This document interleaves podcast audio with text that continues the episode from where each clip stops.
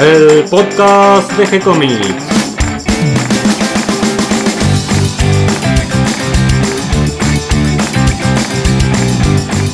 Muy bienvenidos a un nuevo episodio de G-Comics, el podcast donde hablamos de todas las técnicas necesarias para realizar un cómic, cómo dibujar un manga y todo el conocimiento requerido para dibujar esa historieta que tenemos dando vuelta en la cabeza. Mi nombre es Gonzalo García y mi intención y la de todos los que hacemos G-Comics es colaborar con aquellos que estén interesados en avanzar, en progresar, en mejorar en su formación como dibujante de cómics. Hoy en un nuevo episodio de Mate con Superhéroes, donde entre mate y mate vamos recorriendo la historia de los héroes y villanos del cómic americano, sus creadores y las consecuencias en nuestras tierras pampeanas. Todo gracias a nuestro sabio de las tierras paralelas y realidades alternativas, Nicolás Urich. ¿Cómo estás, Nico? ¿Cómo andas, Juan? ¿Todo bien? Bien, muy bien. ¿Qué tema tenemos hoy para hablar? Y hoy es un tema que justamente afecta a las tierras pampeanas, ¿no? Un superhéroe argentino, que hasta ahora no hemos hablado. Y tampoco hay muchos, porque la verdad que no, no, no es justamente el género de superhéroe, es algo que identifique, se identifique con la historieta nacional, ¿no? Sí, si bien hay algunas historias de superhéroes, digamos que no tenemos la abundancia que hay en el norte. En el norte. Tenemos muy poquitos superhéroes. Pero hay varios surgiendo Sí. por ahí, apareciendo desde abajo, ¿no es Sí. cierto? Y, y hay algunos ya un poco establecidos. Sí. Tenemos por un lado a Sonoman, de Oswald, y a nuestro invitado de el hoy. invitado de hoy, Caballero Rojo. El Caballero Rojo, aquel, el mítico personaje de Titanes en el ring. Titanes en el Ring, para los que no saben, para los más jóvenes o para los Para que los son pebetes. de otros países, era un programa de televisión de lucha creado por el gran Martín Caradagian, era lucha de catch. Esa, esa lucha que se agarraban, se retorcían, se revoleaban por el aire, uno caía y el otro se le tiraba encima y lo tenía que dejar bloqueado en el piso durante 10 segundos, ¿no es cierto? Justamente, bueno, remite al Caballero Rojo. ¿Y cómo, cómo, es, cómo es que la historieta del Caballero Rojo, del superhéroe? ¿Qué es un superhéroe, el Caballero Rojo? ¿Qué? Ahora vamos a ver todo eso, pero antes me gustaría que me cuentes cómo va el vigía. Hoy subimos una nueva página. Sí, una nueva página de vigía. Por suerte va, va bien, qué sé yo. O sea, con sus atrasos, con, con noches en vela haciéndola. Pero bueno, yo estoy contento realizándola. Y qué sé yo. No, no sé si está quedando bien en cuestión de dibujo, pero me, me gusta hacerlo, así que... Yo creo que está quedando muy bien, tiene una linda cantidad de lectores mensuales que lo vienen siguiendo, entusiasmados, algunos comentarios que nos van llegando y es verdad que cuesta llevar el ritmo, esta práctica de la editorial, ¿no? De cumplir fechas de entrega, vos tenés una fecha de entrega todas las semanas Sí. con una nueva página, como si fuera un semanario, Claro. ¿no? En la estamos en la época de los 40 de los semanarios de historietas, Sí. ¿no? Es un poco esta idea que nos estamos divirtiendo haciéndola en forma digital. Pero bueno, más allá de las dificultades estas que tenés, venís llegando y cumpliendo con los lectores sobre todo y eso es importante. Es importante. Y agradecido por nosotros que venimos siguiendo la serie. Claro, sí, sí, espero no defraudar. Seguro que no. Y ahora sí, vamos entonces al Caballero Rojo. ¿Luchador o superhéroe? Bueno, luchador y superhéroe. Eh, la historieta, vamos a hablar de cómo comenzó. La historieta de Caballero Rojo fue lanzada en el número 24 de la revista Comiqueando, la clásica revista de información de historieta de Argentina de los años 90. Una excelente revista donde todos íbamos a buscar la información que necesitábamos sobre algún tema de historieta, Claro. ¿no? que hoy en día tiene su versión en web, Sí. comiqueando.com.ar, donde siguen publicando información nueva, nuevos artículos y también hay tiras cómicas.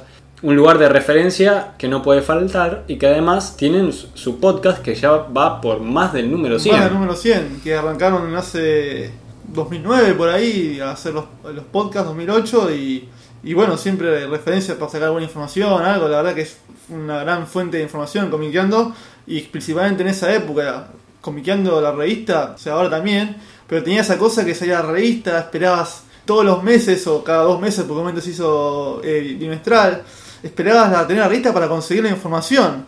Era trae- nuestra fuente de información comiqueando. Y traía muchas notas y una nota principal que era el núcleo de, de ese número, por ejemplo, no sé, X-Men, Claro. y lo trataba a fondo, o Meteoro, o lo que sea, ¿no? Trataba ese tema a fondo que era el fuerte de, de ese número con todas las notas que lo acompañaban. Y en el medio tenían sus historietas. Por ejemplo, la primera fue Cazador, en una época fue Cyber Six, y entre ellos el Caballero Rojo, que como dijimos, la- sale en el número 24.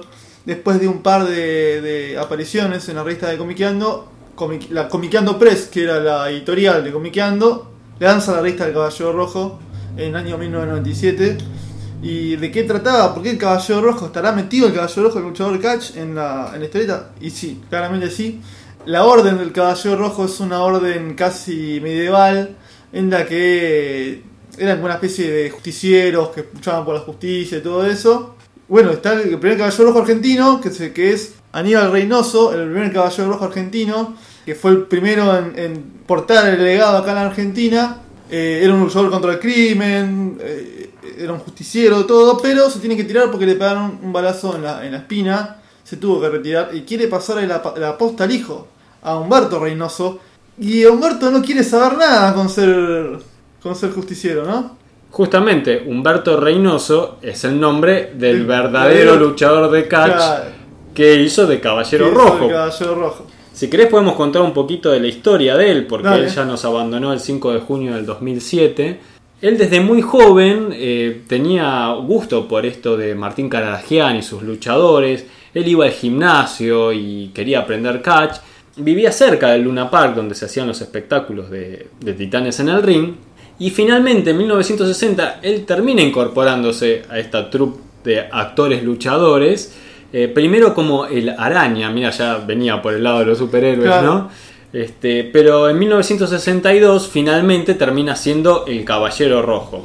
Y justamente uno de los creadores, el escritor de, del Caballero Tony Rojo, Torres, que no mencionamos a los, a los creadores del Caballero Rojo, es Tony Torres, guionista, y Mariano Navarro, dibujante, la dupla creadora del Caballero Rojo.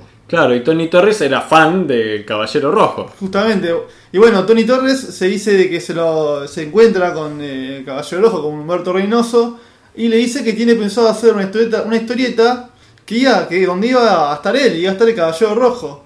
Y dice que Humberto Reynoso le dijo, dale, fenó- dale para adelante, fenómeno, o sea, como que está todo bien, o sea, hubo un acuerdo desde un principio, así que muy bien, la verdad que está, está buenísimo.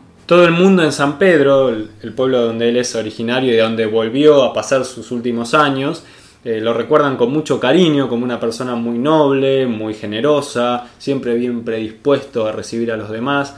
Y así que no tengo dudas de, de la buena atención y la generosidad de, de Reynoso con, con Tony Torres. Un auténtico superhéroe. Eh, y bueno, ¿cómo, ¿cómo encaja Humberto Reynoso real en la historieta de, Caballero Rojo? Bueno, Humberto Reynoso no quiere saber nada con ser un, justiciero, un superhéroe. Entonces se dedica a ser un luchador de catch, ¿no? Ah, y, justamente Titanes en el ring. Entonces ahí estaría el ahí seguiría el legado del padre que sería el, el Caballero Rojo de Titanes en el ring. La cuestión es que eh, Humberto tiene un hijo que se llama Rafael, que finalmente sí, eh, sí se hace cargo del legado heroico del Caballero Rojo y sí se hace justiciero, pero al comienzo no se sabe quién es el Caballero Rojo, porque no se sabe si es una sola persona o si son tres amigos. Tres amigos que se juntan en un bar y vos no sabés cuál de ellos es el Caballero Rojo.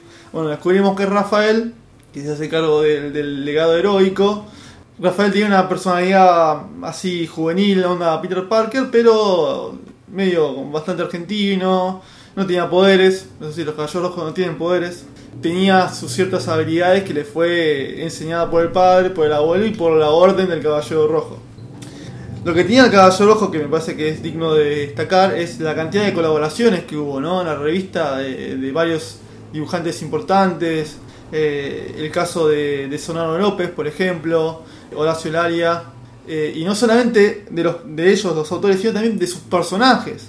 Porque, por ejemplo, eh, aparece Necrodamus, que se encuentra con unos caballeros rojos de, de la época de Necrodamus, justamente. No, Necrodamus es ese vampiro que creó Lalia junto con Oestergel. Exactamente. Eh, comparten una aventura juntos, ese, ese fragmento de ese episodio lo dibuja Valeria. Y eh, el episodio de Sonoro López, Sonoro López dibuja un episodio del Caballero Rojo eh, Aníbal Reynoso, el primer Caballero Rojo argentino, que compartía historias con Evaristo Meneses, que era un, otro personaje real, como el Caballero Rojo, llevaba la historieta, que en ese caso la dibujaba Sonoro López y la escribía Zampayo, ¿no?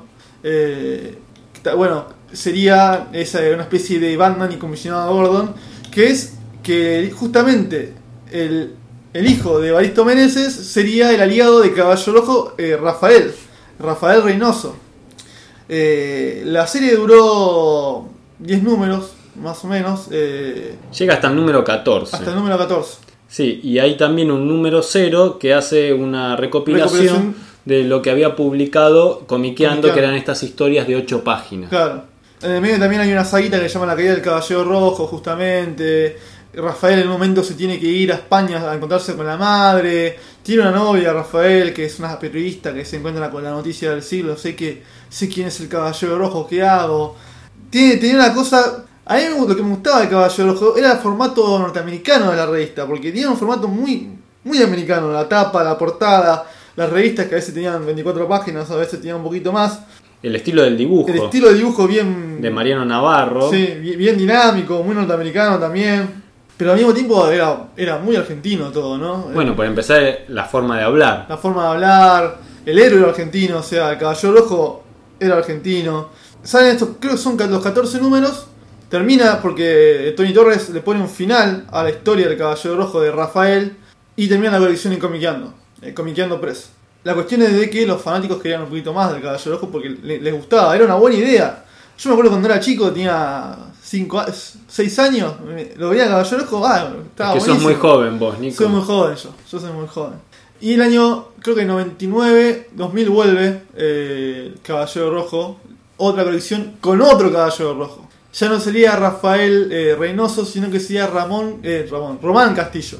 Eh, este nuevo Caballero Rojo que también sería, eh, que el padre también sería miembro de la Orden del Caballero Rojo. Pero sé que el padre es medio, medio garca, medio delincuente. Y lo mandan a muere al hijo, como que lo manda a una misión y casi como que pierde la vida. Y empieza a pedir consejos al primer caballero rojo, al, al argentino que fue Aníbal Reynoso. Esta segunda etapa también está dibujada por Mariano Navarro y, escrita, por, Tony Torres. Esos son, el- el- esos son los creadores de, de siempre. Pero esta nueva etapa no dura tanto, dura solamente tres, tres números y quedó inconclusa. Eh, lamentablemente era una época ya de vacas flacas, ¿no? Y sí, acá en Argentina ya se estaba preparando la crisis del 2001, 2001. una crisis económica que nos afectó fuertemente y que hagas el proyecto editorial que hagas hacia fines de los 90, principios de los 2000, iba a fracasar. Era muy difícil, el mercado estaba muy restringido, era muy difícil poder vender en los kioscos. Y bueno, justamente Comiqueando cierra más o menos en el 2001. Me acuerdo que, un detalle al margen, pero me acuerdo que fue diciembre de 2001, enero de 2002, el último número de Comiqueando, que encima sale en formato fotocopia. Ni siquiera pudieron llegar a, a imprimirla como siempre. Que me acuerdo que hablaban de Adam Moore y, y de Señor de los Anillos con esa doble etapa que tenía Comiqueando justamente. Y ese fue el último, que justamente traía una historieta escrita por Tony Torres y Mariano Navarro. No me acuerdo el nombre, también estaba buena. Pero no me acuerdo el nombre de la, historieta que traía, esos últimos números de Comiqueando. Bueno, eh, la cuestión es que, bueno, quedan inconcluso Caballero Rojo. Recién en el año 2007, eh, la editorial Domus recopila todo Caballero Rojo, desde lo editado en Comiqueando hasta lo último, con un episodio extra, que sirvió como para cerrar algunas cosas. Eh, creo que son cinco tomos de la editorial Domus. Ahí está todo. eh, el que lo tiene, la verdad que está bueno. Y de vez en cuando el caballero rojo, el caballero rojo vuelve de vez en cuando. eh, tuvo su. Creo que tuvo un propio libro. Creo, que hay otro caballero rojo ahora, si no me equivoco, que tiene un traje todo entero rojo con una mascarita a lo Batman. O sea, no es una. Caballero rojo tiene típica máscara de luchador de catch, ¿no? Una máscara que le cubre toda la cara. No, este tiene como Batman o Wolverine que tienen esa cosa que le deja descubierta la parte de la boca, ¿no? Y hasta hace poco hizo un par de apariciones en las revistas de la, la editorial Universo Retro, que en revistas como Carlitos y eh, Antología de Héroes. Creo que es una versión al margen porque justamente mi hermano Emiliano Urich dibuja uno de esos episodios de Carlitos y Antología de Héroes del Caba- Caballero Rojo. Así que bueno, quería decirlo, que, quería decirlo. Eh, así que ahí sigue apareciendo el Caba- Caballero Rojo que de vez en cuando aparece, que por suerte no es un, no es un superhéroe bien conocido o, un personaje bien conocido como el Eternauta o como Cyber hizo el cazador, pero creo que tiene su, su importancia, ¿no? Fue, para mí fue el- una de las mejores historietas, bah, mejores no, pero eh, atractivas de los 90, si queremos decir atractivas. Sí, que logró continuidad, que estaba muy bien hecha, bien bien resuelta, bien dibujada, muy bien dibujada, bien escrita, Bien escrita. era entretenida de leer. Sí. Yo creo que reunía todos los condimentos que un lector de superhéroes eh, quiere encontrar en una revista, Exacto. ¿no es cierto? Y creo que tiene sus seguidores, tiene su público y creo que sería una alegría verlo nuevamente con un título propio Sí. y saliendo con la frecuencia con que la sea, frecuencia- ¿no? Con la alegría para que todos los que gustamos de, de la historieta y de los superhéroes podamos este, seguir sus historias y sus nuevas aventuras, que además esta idea de que va pasando de generación en generación y que puede haber eh, nuevos caballeros Claro. rojos o que podemos hacer flashback al pasado, Al y ubicarlos en otros tiempos, eh, no deja de ser eh, súper interesante para desarrollar Sí, historias. sí, sí.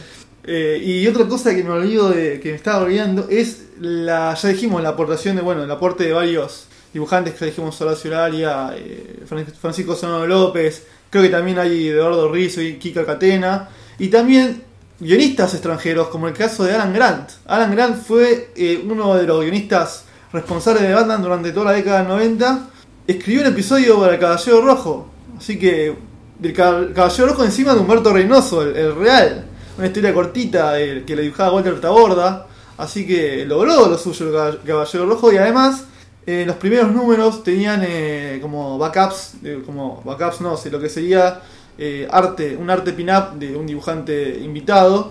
Y entre ellos había dibujantes extranjeros como el caso de Eduardo Barreto que es paraguayo, ya, que ya falleció, muy bueno. Buen dibujante de superhéroes. Sí, eh, Ray Fogel, también un dibujante de Batman que trabajó justamente con Alan Grant. Y Kevin O'Neill, el, el dibujante de, entre otras cosas, de Marshall Law, de la Liga Extraordinaria de Alan Moore, eh, haciendo su arte para el Caballero Rojo. Muy, la verdad que yo vi eso y dije, mirá vos qué groso. Sí, sí, creo que ha logrado expandirse, que, que tiene sus seguidores, como dijimos, y que tiene su lugar, un lugar que creo que todavía está presente y que sería muy lindo, muy lindo verlo editado nuevamente. No bueno. solo una recopilación, sino Sí, con historias nuevas, aunque sea de esta manera, ¿no? De, de a pequeños, pequeñas apariciones por distintos lados y yo creo que hay que animarse y, y lanzar un número de, de Caballero Rojo a ver qué pasa. A ver ¿no? qué pasa, ¿no? Sí, sí, estaría bueno. Sería lindo, sería lindo. Así que bueno, queda, queda esta, esta invitación y esta expectativa de, de ver si surge en algún momento, ¿no? Que sería muy lindo. También con dibujos de Mariano Navarro y con colaboraciones de otros dibujantes Claro. que se sumen, ¿no? Sí, sí, sí. otros grandes que, que acá tenemos lista para, para hacer y que, que sería muy lindo. Sería muy bueno, estaría muy bueno. Espero que esta información les haya gustado y les resulte interesante. Les damos las bienvenidas a todos los que se sumaron a este episodio y gracias a todos los que nos comparten en sus redes sociales y ayudan a que seamos cada vez más. Recuerden que pueden escucharnos en iTunes y en iBox y que si les gustó el programa pueden darnos un me gusta, escribirnos una reseña, enviarnos sus comentarios, ponernos las estrellas que nos merecemos. Recuerden que en el sitio web de gcomics.online van a encontrar cómics y manga que hacemos especialmente para ustedes.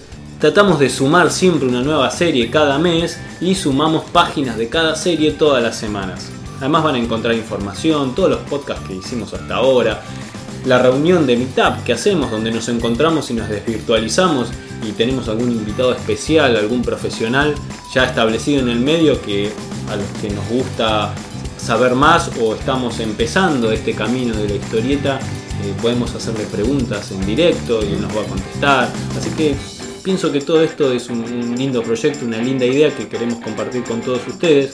Así que los invitamos a que nos escriban, nos comenten, lo pueden hacer desde el Facebook también. Siempre les vamos a responder con alegría y continuaremos publicando nuevos episodios. Gracias y hasta la próxima. Gracias chicos. Hasta luego.